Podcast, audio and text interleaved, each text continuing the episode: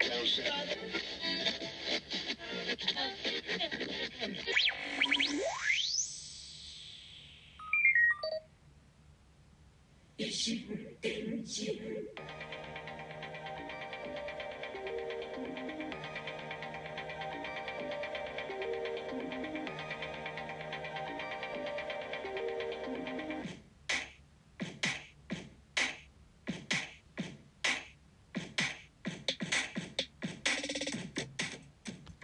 どうも、小桜知恵です。ポッドキャスト、ラジオトーク、またはスタンド FM、ノートでお聞きいただいているあなた、こんにちは。この異心電進は私、小桜知恵があらゆる文面、紙面から、あることないこと適当に指差ししたキーワードをお題に、毒にも薬にもならないドゥクドゥクした一方的なトークを、いい年した中年が痛々しく、世間一般とはずれた感性で、独りよがりにお送りするポッドキャストです。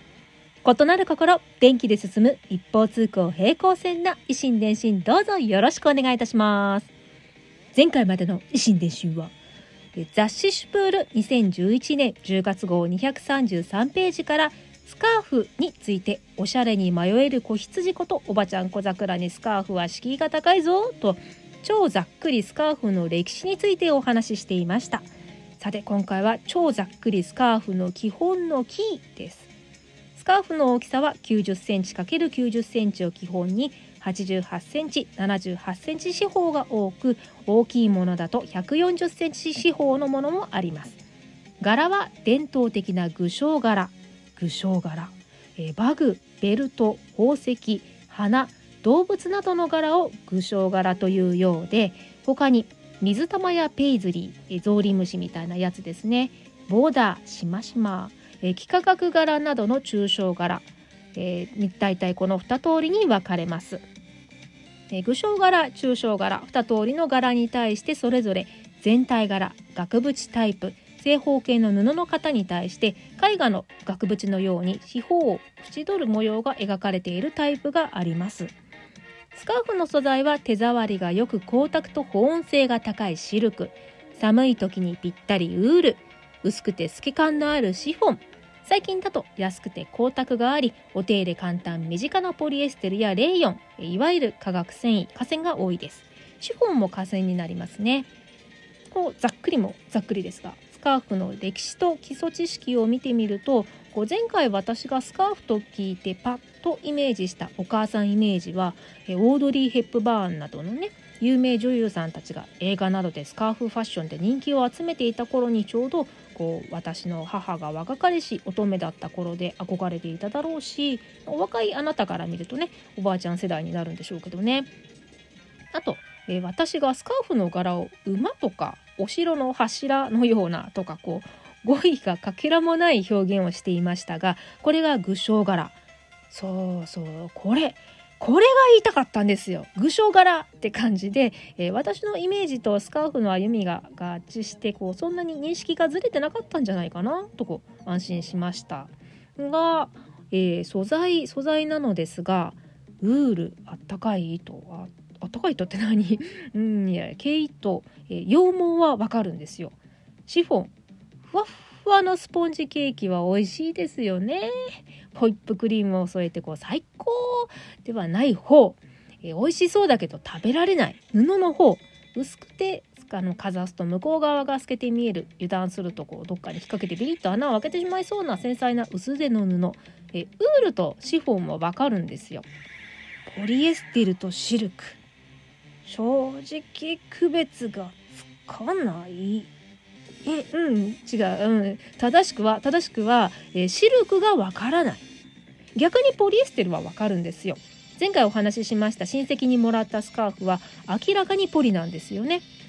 でその他に我が家には何枚かこうタンスの引き出しを開けるとスカーフが入っているのを年末の大掃除で発見しましてえスカーフって基本素材の表記タグがついてないではないですか。え T シャツなどですと首の後ろや横っ腹のあたりに裏にえー布100えー金綿100% 綿100%とか記載されているタグが縫い込まれていますが、まあ、最近ですとタグが体に当たらないようにプリントされているものも増えていますけれどもあのハンカチやタオルをイメージすると分かりやすいですかね。スカーフも基本タグがついてない、えー、まあ、ついてるとしても使用する時に取り外せるようになっているので果たして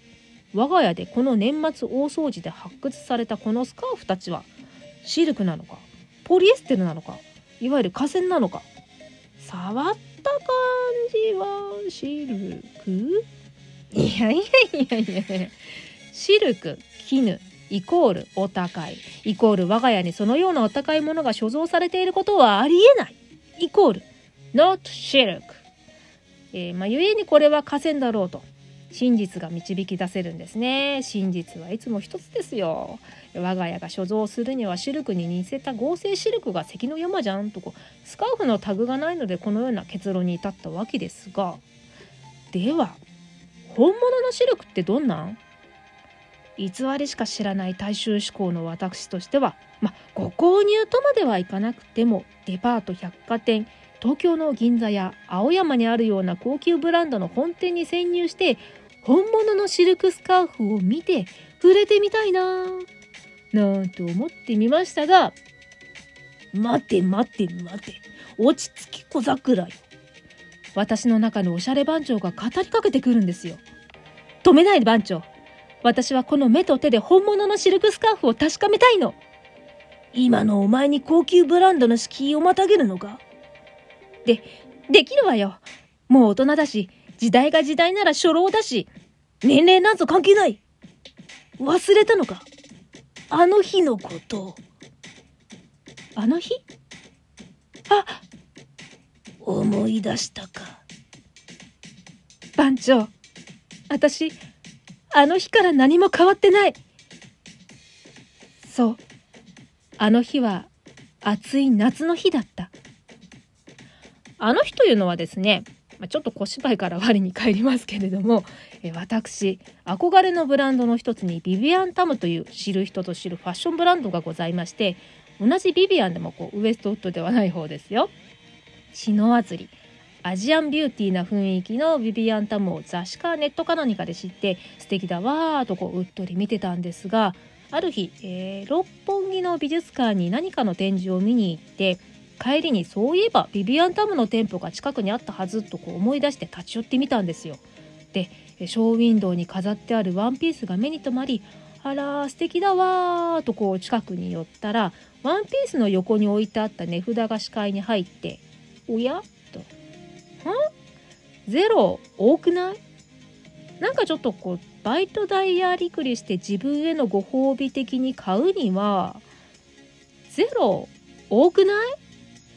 言うてもこのワンピースペロッとしたカットソー素材に見えるしとこう恐れをなしてショーウィンドウから一歩二歩と下がってしまい今度はショーウィンドウのガラスに映る自分の姿が目に入り気がつくんですよ。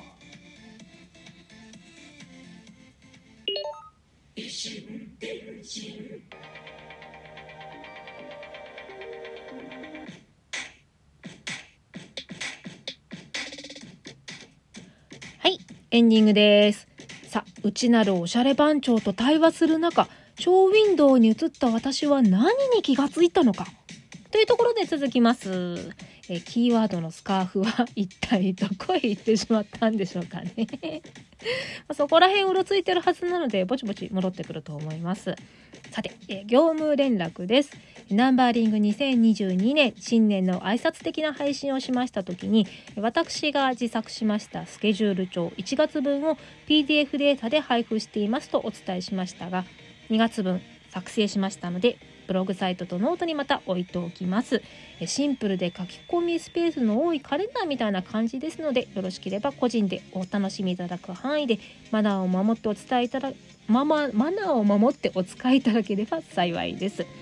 それではまた次回近いうちに配信いたします。フォロー、いいね、受けるね、ねぎらい、好き、リツイート拡散してくださったあなた、ありがとうございます。そして何よりここまで聞いてくださったあなた、本当にありがとうございます。では最後に言ったじゃれで締めたいと思います。シルクロードについて知りたくっていろいろと調べていたんだけどいやー大変だったものすごく苦労したよシルクロードシルクロードシルクロードシルクロードではまた次回小桜知恵でした。